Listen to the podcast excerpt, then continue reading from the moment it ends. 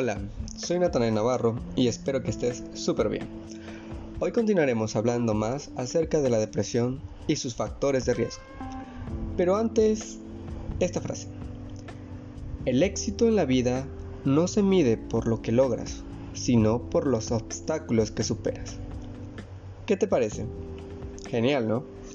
Es una frase cristiana que nos enseña que en la vida siempre habrá obstáculos pero depende de nosotros cuánto éxito queremos alcanzar. Y claro, algunos obstáculos serán difíciles de superar, pero no imposibles. Y recuerda, rendirme jamás, porque Dios está conmigo. Ahora sí, ¿cuáles son los factores de riesgo en la depresión? Por lo general, la depresión comienza en la adolescencia o entre los 20 o 30 y tantos años, pero puede aparecer en cualquier momento de la vida.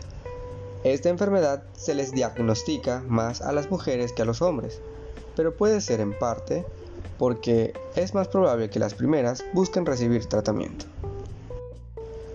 Algunos de los factores que parecen aumentar el riesgo de que se manifieste o se desencadene la depresión son Número 1.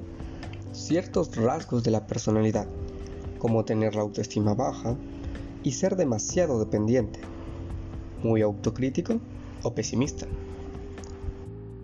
Número 2. Situaciones traumáticas o estresantes, como maltrato físico o abuso sexual, la muerte o la pérdida de un ser querido, una relación difícil o problemas económicos. Número 3. Familiares consanguíneos que tienen antecedentes de depresión, trastorno bipolar, alcoholismo o suicidio. Número 4. Ser lesbiana, gay, bisexual, transgénero o presentar variaciones en el desarrollo de los órganos genitales que no son claramente ni masculinos ni femeninos, o sea, intersexualidad.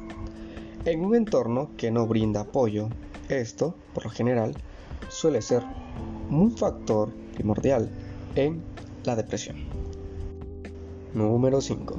Antecedentes de otros trastornos de salud mental, como un trastorno de ansiedad, de la alimentación o de estrés postraumático. Número 6. Abuso de alcohol o drogas recreativas. Número 7.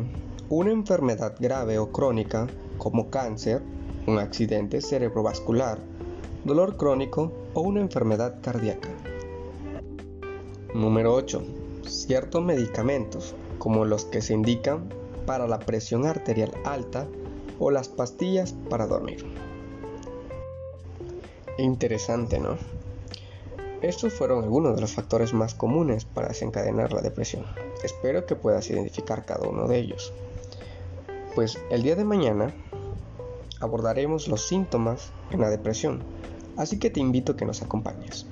Gracias y que la pases súper bien.